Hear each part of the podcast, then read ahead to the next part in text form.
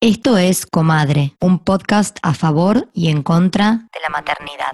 Cuando me comí la fruta En este nuevo episodio de Comadre vamos a hablar del sexo y la madre. Mi nombre es Tati Español, me dedico a reunir información sobre la sexualidad de las mujeres y personas con vulva.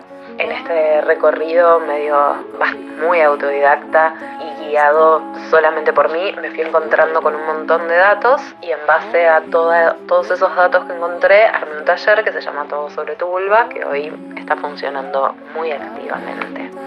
Sobre la maternidad, siento que hay un deseo muy, muy impuesto eh, de recuperar una sexualidad enseguida, ¿no? Se nos da el alta a los 40 días, más o menos, 30, 40 días, pretendiendo que podamos retomar una vida sexual, cuando en realidad es un alta que es hacia la penetración nada más, ¿no? Como bueno, la vagina ya está, entonces ya puede ser penetrada, entonces ya puedes tener relaciones sexuales, sin pensar en todo el resto del cuerpo.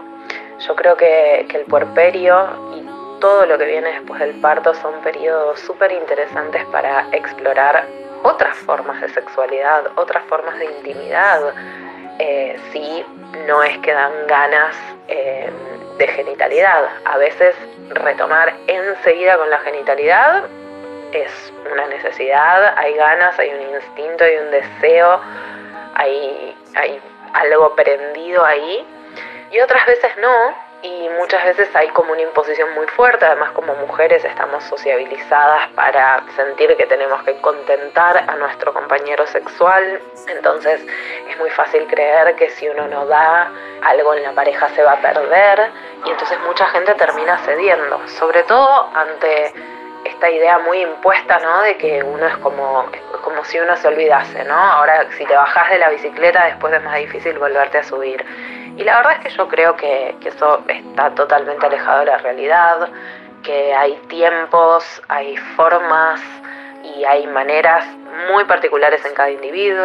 Yo estoy muy convencida de que hay tantas sexualidades en este mundo como personas que habitan la Tierra, así que no creo que haya algo para decir de cómo tiene que ser el deseo posparto, sino simplemente que lo único que hay que hacer es escucharse una misma, saber qué es lo que desea, saber qué es lo que quiere, saber qué es lo que busca, que justamente el porperio es un momento dificilísimo para eso, pero al menos escuchar un poquitito al cuerpo, ¿no? Realmente yo deseo esto que está pasando o lo hago por temor o lo hago por mandato o por imposición o por miedo, ¿no? Hacemos tantas cosas por miedo eh, sexualmente hablando y fuera de la sexualidad también.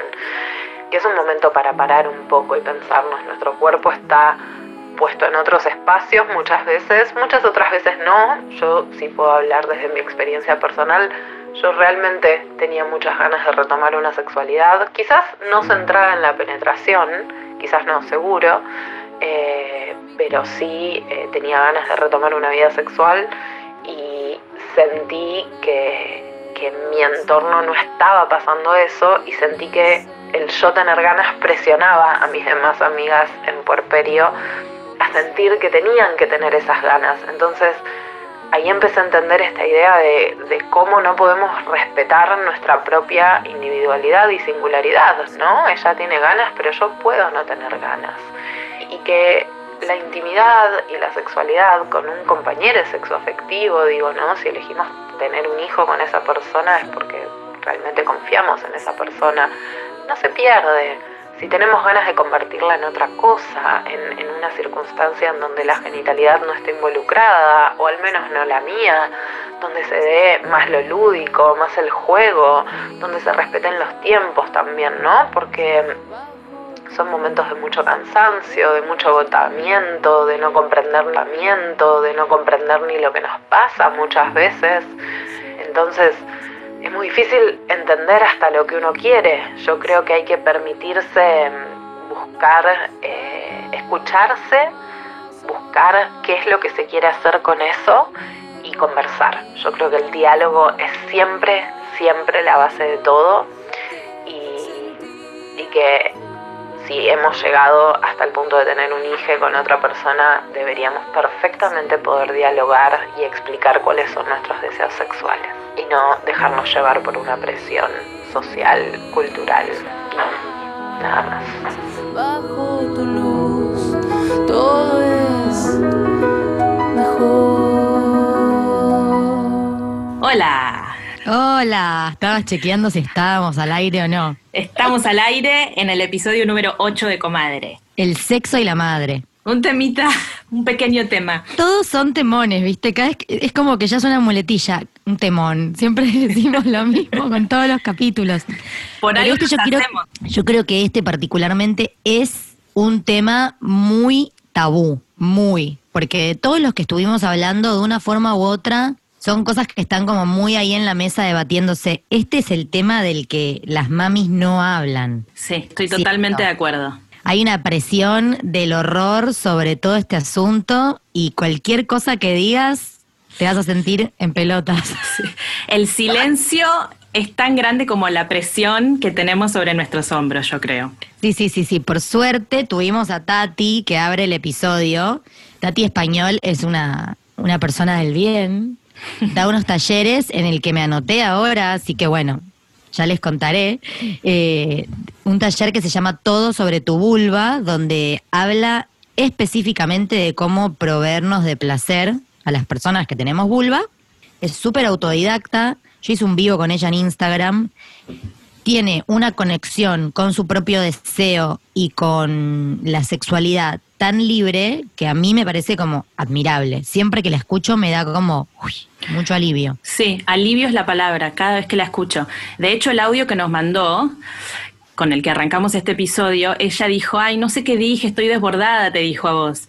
Y Sí. yo pensaba, no podés tener tanta claridad estando tan cansada, decir estas certezas, ¿no? Una bestia. Fuerte, y aparte, sí. claro, siendo madre, digamos, no habló desde un lugar teórico. Tal cual. Bueno, ella me ha abierto la- las puertas a, a todo un mundo, porque después de ella empecé como a leer bibliografía que ella recomendaba, a seguir cuentas que ella seguía, como que se ha abierto un mundo de la mano de Tati que me parece muy interesante y creo que la primera pregunta que tenemos que hacernos para hablar de esto, o los dos statements que haría es, uno, entender que hay tantas sexualidades como personas en el mundo, con lo cual no hay un, una receta o un tip o una cantidad de veces o una cantidad de minutos de duración que debería tener un acto sexual. Y lo otro, que creo que no es un statement, escúchame a mí hablando bilingüe, pero pregunta a desglosar es, ¿qué es la sexualidad para nosotras? Sí. Porque yo hasta hace un tiempo pensaba o tenía acotada la sexualidad al encuentro sexual, en mi caso, con mi pareja, y el encuentro arrancaba cuando estábamos desnudos y terminaba cuando eyaculábamos o llegábamos al orgasmo. Yo acotaba el encuentro sexual a eso. Y ahora que estoy en una cruzada por deconstruir mi forma de vivir la, la- la sexualidad porque me cansé de sentir culpa sobre cómo soy en la cama y cómo me vinculo con el placer, me doy cuenta que el encuentro sexual es desde que quedaste con Nick en hacer una cita y te vestiste y te encontraste con él en el living para ir al restaurante hasta que se van a dormir. Sí. Todo eso es sexualidad. Estoy totalmente de acuerdo, por eso siento que hay que desmitificar la penetración, el coito, que es por lo general lo que la gente piensa cuando uno dice acto sexual. Y, es por eso que el obstetra, pasados 40 días del parto, te da el alta. ¿Y por qué te da el alta? Porque supuestamente la vagina, los tejidos, ya están, como que ya se recuperó y está preparada para volver a ser penetrada. Pero ¿qué pasa con el deseo? ¿No? Es como que... Exactamente. Y con toda la información que deberías recibir cuando te dan ese alta, porque yo conozco de primera fuente, de primera línea, conozco amigas que han tenido su primer encuentro sexual con penetración después de parir sin lubricante. No todos los obstetras te avisan que, sobre todo si estás dando de mamar, ahí abajo sos el fucking Sahara. Si no te pones lubricante, es lo mismo que coger con una media de nylon puesta. O sea, es el horror. Si no te pones lubricante, ponele porque no sabes, podés avisarle a la otra persona, a tu pareja, que te está doliendo y frenás y no llegás a dañarte. Claro, lo que pasa es que a mí, por lo menos, las primeras veces que tuve encuentro sexual con penetración, eh, nos, nos bañamos en lubricante, tipo pote entero porque teníamos la data, igual había un dolor, había un dolor de algo que se estaba como reacomodando o de algo por donde pasó un bebé. O sea, yo no me sentía como, como antes de. No. Entonces, por supuesto que hay que parar si hay dolor, pero me parece que hay un desconocimiento, hay una falta de información, hay un montón de, de mujeres que desconocen que dar de mamar afecta a la lubricación. Claro. De, porque los fluidos está todo como volcado hacia la lactancia, entonces estamos efectivamente más secas. Y eso es lo que me invita de vuelta a retomar lo que vos decís de el coito. ¿Por qué pensamos que el acto sexual empieza y termina cuando el pito entra y el pito sale? Primero que es súper heteronormativo. Entonces, ¿qué? Toda la gente que, todas las lesbianas, por ejemplo, no tienen sexo. ¿A qué le llamamos sexo? Empezar a pensar en eso. Yo tuve hace poco una entrevista con una sexóloga que la recomiendo mucho, Carolina Meloni, porque, ¿qué me pasó? Recomendada por Tati. Yo tenía ganas de hablar de sexo y me pasaba eh, que quería hablarlo con alguien especializado, pero tenía este tabú encima, esta presión de sentir que si yo iba a una sexóloga era porque mi pareja tenía un problema o yo tenía un problema o estábamos en el umbral del divorcio, qué sé yo, mil cosas que como que escuchás y que se te van llenando en la cabeza. Y Sí. hubo un momento como de claridad que dije, loco, si yo quiero ver cómo me estoy alimentando, consulto a una nutricionista. Si no estoy viendo bien de los ojos, voy a un oftalmólogo. Bueno, si hay, si tengo dudas sobre mi sexualidad o sobre cómo quiero sentir mi sexualidad, ¿por qué no ir a un sexólogo? Dije, listo, me saco una consulta, la fui a ver, Muy bien. estuvo muy bueno, como que me, me habló mucho de la sexualidad por fuera de la penetración, de distintas formas de conectarme con mi pareja, de generar intimidad. Y lo que me gustó, que me dijo entre varias cosas, que lo comparto con todas porque me parece súper interesante, es que también se lo escuché decir a, a otra sexóloga que está en redes, que se llama licenciada Cecilia C, creo que se llama. Sí, también. sí. Cecilia C, sí. Y ellas lo que dicen es, básicamente, que para tener la libido predispuesta para un encuentro sexual, uno tiene que hacerle espacio a eso en su cabeza. Entonces, si vos todo el día estás pensando en llevar y traer a los chicos, cocinar, trabajar, ir al supermercado, escribir un ratito, lo que sea que ocupe tu día, y el sexo recién ocupa tu día en el momento en el que todos se callaron, todo se tranquilizó, ya terminaste de comer, recién ahí decís sexo, hay algo del cableado neuronal, no es algo espiritual o energético, hay algo del cableado neuronal que no tiene ese recorrido hecho, entonces no tiene la misma predisposición. Pero si vos durante el día se sentís ganas de, tener sexo, habilitás como esas ganas, o empezás a recibir un rayo de sol y disfrutar de esa luz, o de pensar en el encuentro a la noche con Nick, o verte algún videíto medio picante que medio que te ponga en sintonía, como empezar a hacer lo que sería como una previa del encuentro, vos en tu cabeza, es como que ya el cuerpo se va preparando y abriendo para esa energía. Es como cuando vas a ir a correr, o cuando te vas a preparar para dormir, o cuando tenés una fiesta, que todo el día como que vibras un poco la energía de a la noche tengo una fiesta, eh, Sí. me voy a ir con tal, ¿qué me voy a poner? Como... Yo creo que, que hay que desmitificar que el sexo no se puede planear, porque especialmente después de la maternidad, que tu día es como un sinfín de cosas y no tenés tiempo para nada, no sé, está bien, el sexo está buenísimo cuando es espontáneo, pero puede pasar que digas, ok, quisiera asegurarme que voy a poder disfrutar de un encuentro sexual con mi pareja, ¿por qué no planeo y digo, ay, tengamos una cita y como vos dijiste antes, nos podemos poner lindos, podemos tomar una copa de vino, mirar una serie que nos guste en Netflix y después, capaz, sí, terminás teniendo un encuentro sexual de calidad. Por ahí no. Pero a lo que voy es que también me parece que se puede planear con la pareja ese Me re gusta esto que decís, me parece increíble y me encanta que vos no la seguís a esta, a esta chica Carolina Meloni, la sexóloga, No, sí. no, no. Me copa que digas esto porque ella tiene una sección en Instagram muy buena que habla de los mitos de la sexualidad, porque en nuestra generación, la educación sexual que recibimos, ¿cuál fue? En mi caso, bueno, yo me senté con mi mamá y hablé de primera mano, pero generalmente fue un approach más de lo que es el aparato reproductor, una visita de siempre libre, que nos traían toallitas y después porno que enganchabas en las películas y rumores. No hubo nadie que se siente a hablarnos sobre el placer, no hubo nadie que se siente a decirnos, ¿sabés que el clítoris es un órgano solo diseñado para el placer, que no tiene otro fin que hacerle sentir placer a la, a la persona con vulva? ¿Vos sabés eso? ¿Quién nos va a contar eso? Nadie. Nadie nos contó nada de eso. Entonces esta mina en su Instagram tiene mitos que están muy vinculados con la pornografía. Uno es las relaciones sexuales que se planifican no están buenas. ¿De dónde salió este tema de que todo tiene que ser espontáneo? Todo es espontáneo los primeros meses de la relación. Después es de película de porno llegar del supermercado, tirar las zanahorias por el aire y garchar arriba de la mesada. Eso no es verdad, ¿entendés? Y estamos todos deseando que nuestro encuentro sexual sea, me miró, lo rocé y todo se prendió fuego. No. Entonces, primero dice eso. Segundo, desmistificar el uso de juguetes como si los juguetes sexuales fueran no me alcanza con el pene de mi marido. Mentira también, tipo, comprate todos los juguetes que quieras, meteles condimento, está todo bien si los querés usar mil veces, si los necesitas para acabar. Ya hablamos 20 veces de que para acabar la mayoría de las mujeres no necesitan de la penetración, necesitan del roce. Eso es lo que dijo Tati que mm, surgió en una encuesta que hizo en Instagram. No me acuerdo el porcentaje, pero era más del 80%, creo, ¿no? No sé si te acordás.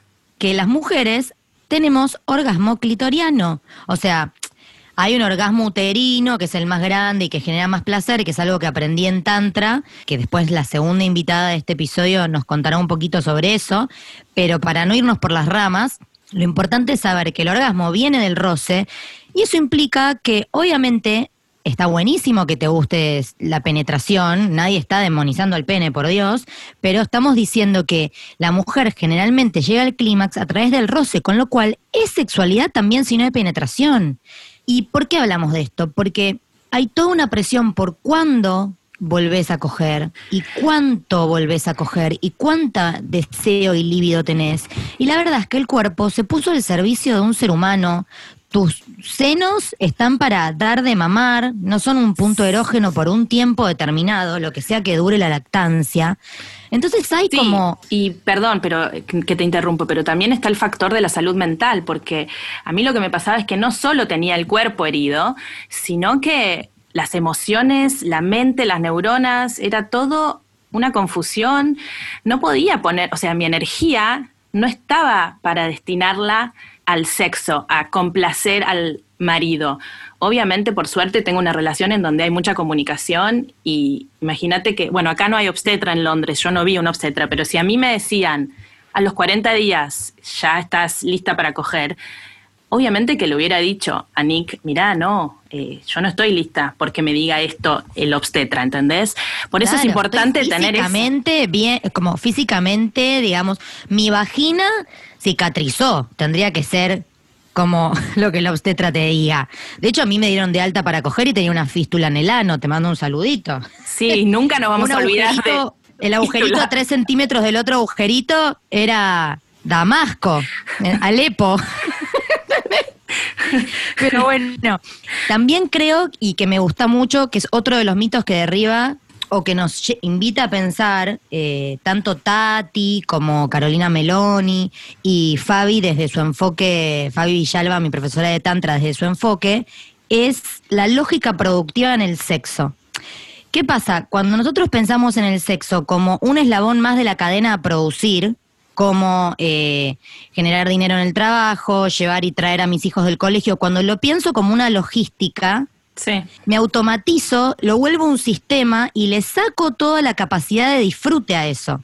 Y eso es parte del sistema en el que estamos inmersos, que no nos permite como la individualidad, la conexión con, con el deseo propio. Entonces me parece que hay que empezar en todos los capítulos y sobre cada tema que vamos hablando, hay que empezar a pensar en deconstruir un montón de mandatos que tenemos sobre qué es el sexo, cómo somos nosotras en la cama, cómo nos sentimos con nuestro cuerpo, porque vos hablas de la salud mental, que es un, es un temón, una está Sí. muy sensible, escindida a nivel emocional, no reconoce su propio cuerpo, capaz no se gusta como antes. Sí, por eso yo creo que hay que aceptar también que estamos en una etapa de la vida en la que obviamente es más complicado generar ese tipo de encuentro, dejar de sentir tanta culpa, validar lo que nos pasa y entender que hay un proceso que tenemos que respetar, que es muy personal, yo creo, y que hay una realidad también, que es que por lo que leí en un libro que se llama um, Where's My Happy Ending, que está escrito por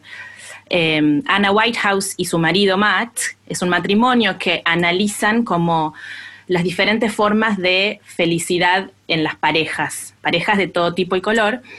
Y según ellos, que investigaron mucho, en un estudio del 2009, hecho por la Universidad de Texas, que siguen a varias parejas a lo largo de ocho años, después de haberse convertido en padres, el deterioro dicen que es universal, que por lo general el 67% de las parejas están insatisfechas en los tres primeros años de vida del hijo.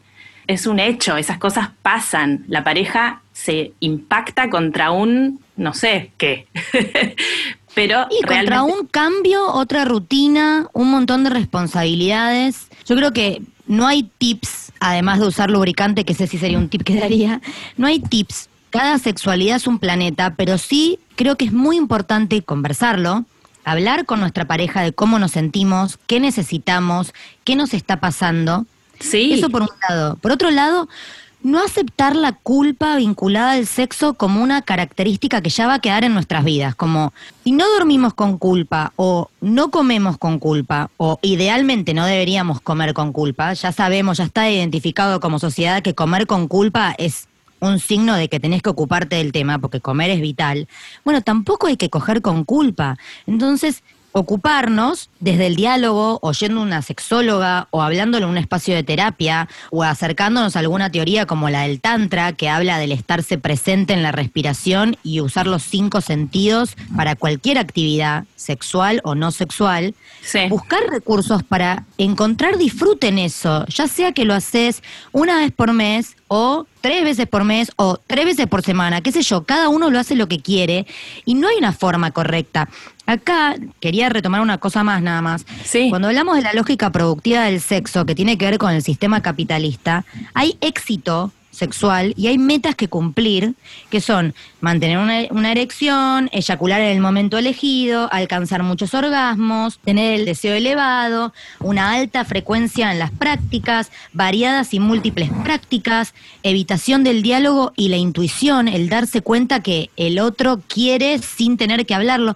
Todos esos son mandatos de lógica productiva hmm. que nos cayeron sobre la cabeza y todos y todas circulamos con esas ideas tabú de lo que es la sexualidad exitosa y no tienen nada que ver con la práctica real. Y, que, que haciendo a los hijos a un lado, con una mano en el corazón, pensemos, ¿cómo era nuestro acercamiento al sexo antes de ser padres? ¿Ya tenía mandatos encima? ¿Ya consideraba que el acto sexual era meter y sacar el pito? Entonces, obviamente los hijos son un súper ingrediente en el cambio de las rutinas, pero creo que esto es una invitación a que nosotras pensemos cómo nos queremos vincular con nuestra sexualidad de acá hasta el fin de los días.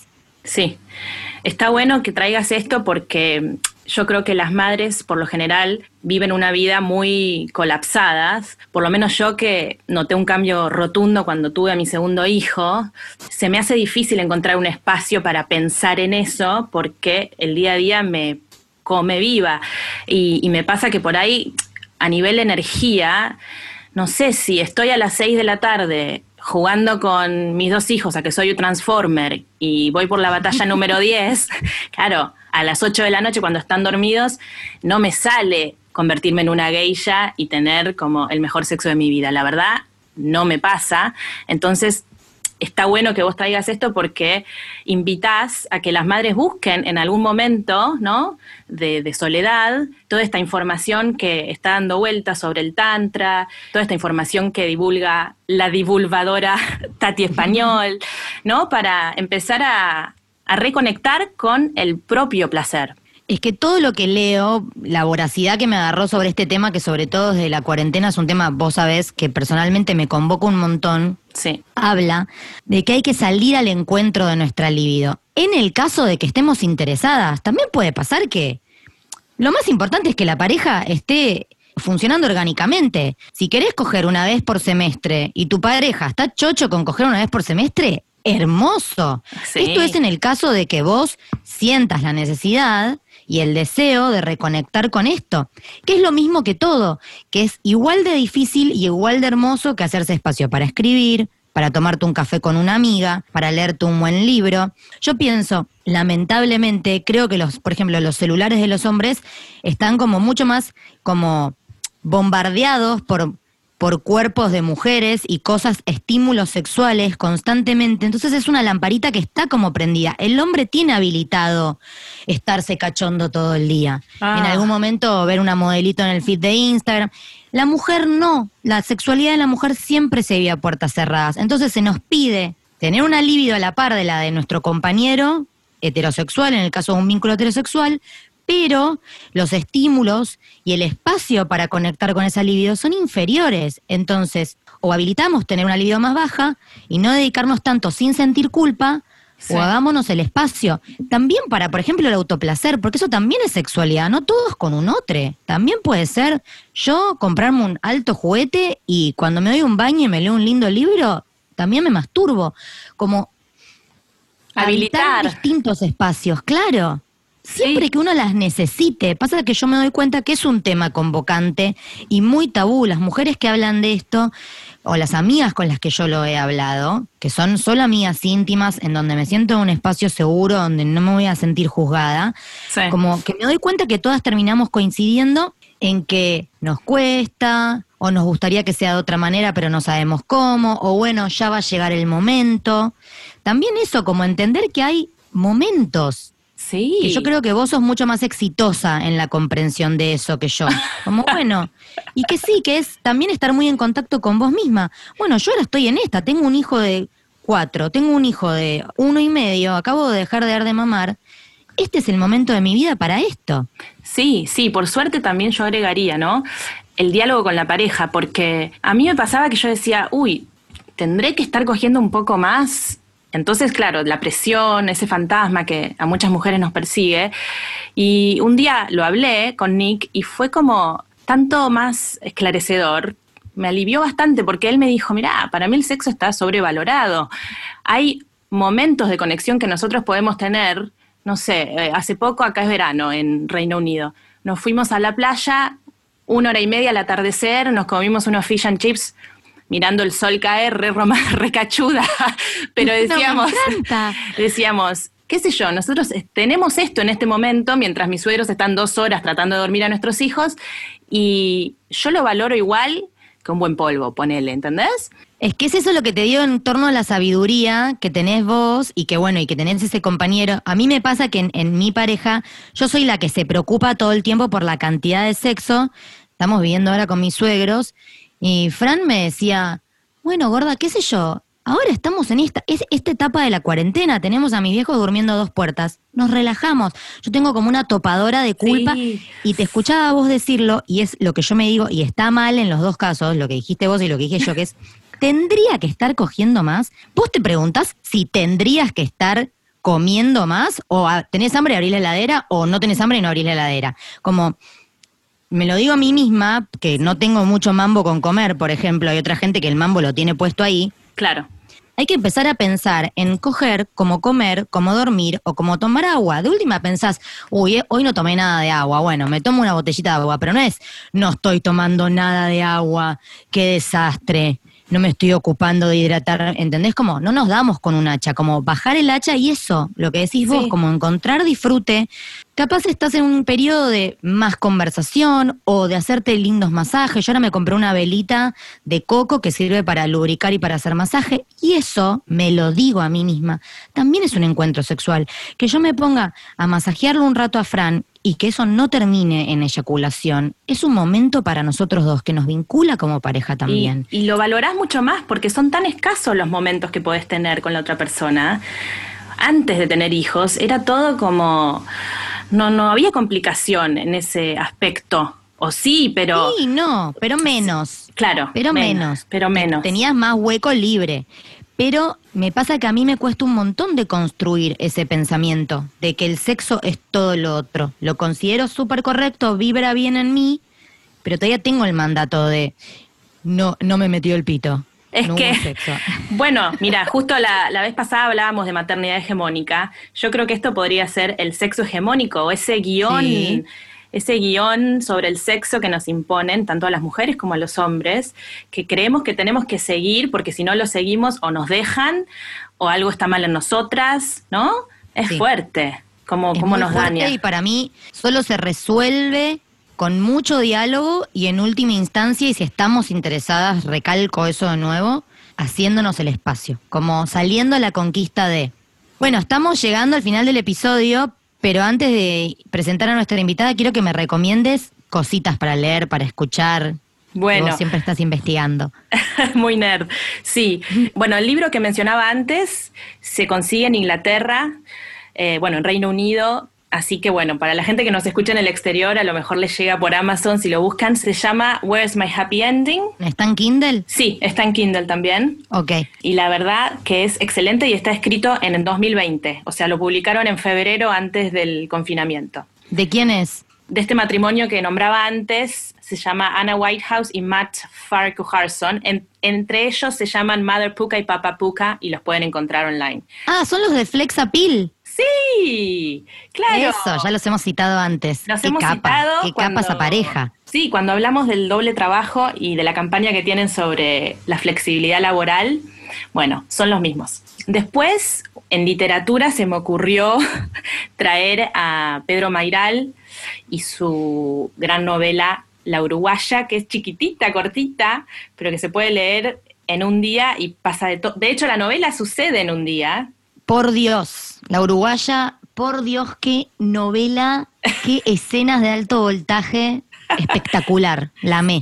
Y está narrada en primera persona por un hombre de 40 años que tiene como esa crisis de la mediana edad, tiene un matrimonio, tiene un hijo chiquito, obviamente la relación no va para atrás ni para adelante y se escapa, bueno, no se escapa, se va a Montevideo a cobrar un dinero y en Uruguay, bueno, le pasan cosas, obviamente conoce a una uruguaya y no vamos a hacer el spoiler, pero habla desde el lado del padre y el marido como disconforme con el vuelco que dio su relación y está bueno. El libro, la verdad que Está muy bueno. sí, es excelente.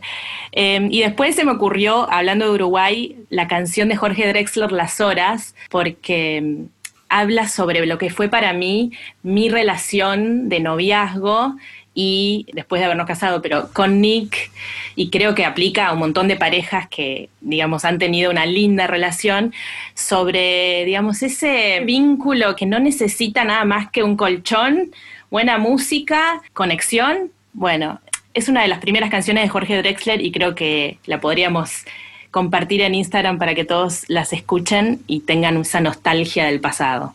Ay, qué hermoso. Ay, sí. Y por último, antes de que introduzcas a Fabi, también quería mm, hablar de algo que me olvidé antes, que es sobre el poder hipnótico que tiene para mí el bebé en la madre. Y creo que Fabi va a hablar un poco de esto, pero siento también que la sexualidad pasa un segundo, tercer, cuarto, décimo plano porque todo tu cuerpo, toda tu mente, todas tus emociones están centradas en ese bebé que la verdad que te obnubila porque es tan hermoso lo que, lo que te transmite. Sí, Entonces, creo que Fabi lo trae un poco a colación, pero no quería dejar de decir eso. es que estoy de acuerdo. Me parece que hay que habilitarse también eso, porque el tiempo en el que el bebé o la bebé es como súper tiernito y necesita de vos para sobrevivir es tan acotado Ay, sí. que es, creo que hay que abocar el cuerpo, los sentidos, las emociones a eso y después volverse a subir a la bicicleta. Con menos culpa, pero me parece que a través de la destrucción de determinados mandatos hegemónicos es que vamos a llegar a un lugar mucho más libre. Pero bueno, ahora la presento a Fabi Villalba, mi profesora de Tantra. La amo, otra mujer que me ha abierto muchas puertas desde un poquito antes de que empiece la cuarentena que me ha invitado como a reconectarme con mi sexualidad desde un lugar mucho más lúdico, valga la redundancia, hablando de niñez, eh, desde el olfato, desde los sentidos, desde el habitar el presente y sacarle peso a todo lo que tiene que ver con el coito y el sexo hegemónico. Así que la dejamos, las dejamos y los dejamos con ella a ver qué reflexión nos trae sobre el deseo y la maternidad y el sexo. Bueno, genial. Muchas gracias amiga por este gran episodio. Chao, te quiero. Adiós. Hola, soy Fabi Villalba, profe de Tantra y trabajo acompañando a personas en la reconexión con la sexualidad y con el deseo desde un enfoque tántrico. Soy mamá hace tres años y la maternidad fue como un punto de quiebre para mí en donde pude comprender muy profundamente cómo somos seres sexuales desde el nacimiento ya somos concebidas en un acto sexual, gestades en un cuerpo, en un útero, en un órgano sexual, contenidos, nutridos a través del contacto y nacemos a través de un canal vaginal en un montón de respuestas fisiológicas que tienen que ver con la producción de hormonas muy similares a, lo que ocurre cuando hacemos el amor.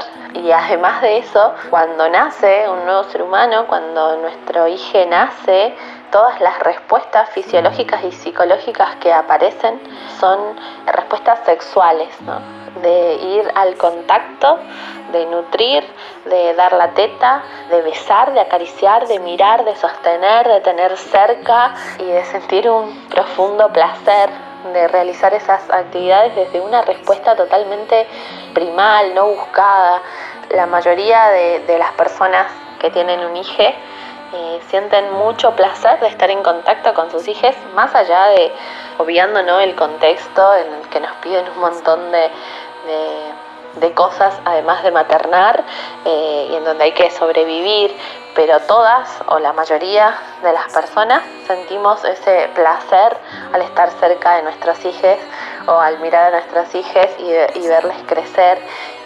Y ese placer, que no lo entendemos como un placer sexual, pero que lo es, porque actúan como nuestros mismos mecanismos de cuando nos gusta una persona y la queremos tener cerca y queremos intimar con esa persona, son respuestas sexuales. Nuestras respuestas libidinales de, de contacto, de afecto, de querer vincularnos, son respuestas sexuales. Y entender esto para mí fue sumamente transformador porque para empezar un montón de perversiones que hay en torno a la sexualidad pasaron a ser eso, perversiones, ¿no?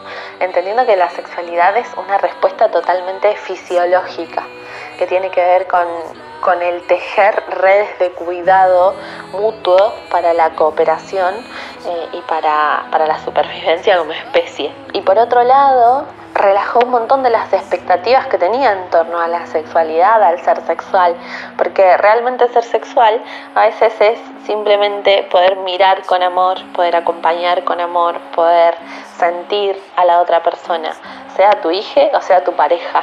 Y siento que necesitamos mucho como sociedad volver a revalorizar estas sensaciones y, y este pulso humano de cuidado de, amor que es sexual. Entonces siento que mi mensaje tiene que ver con poder recordar y recuperar esa blandura, ese espacio, ese tiempo lento y escuchar todos estos relatos y estas expectativas que tenemos sobre cómo debemos ser, sobre lo que ya deberíamos estar haciendo, sobre lo que debería estar pasando en mi vínculo y entregarnos a, esto, ¿no? A este espacio de cuidado, de cuidado de la vida, de, cuerpo, de contacto y realmente permitirnos habitar esto como, como también una forma eh, en otra sintonía, en otra fase, en otro ritmo de lo que es la sexualidad. Eh, porque de hecho, eh, si tuviera que hablarle a una pareja que quiere reconectar con la sexualidad desde este enfoque tántrico, les diría lo mismo, bueno, dense tiempo, dense caricias, generen un espacio de mirarse, de mirar sus cuerpos con ternura, con amor. Todo eso que hacemos con nuestros hijos, hagámoslo con nuestra pareja. Y dejemos que eso vaya trayéndonos nueva data de, de, cómo también podemos habitar una sexualidad, no negando lo otro, no diciendo que lo otro mm, está mal, no diciendo que otras formas de sexualidad no deben ser deseadas, pero entendiendo que quizás el tiempo sobre todo cuando estamos atravesando un puerperio, es tiempo de conectar con esta, con este ritmo, con esta faceta de mi energía sexual. En el próximo episodio vamos a hablar de salud mental perinatal. ¿Qué pasa con nuestra psiquis después de convertirnos en madres? Pero mi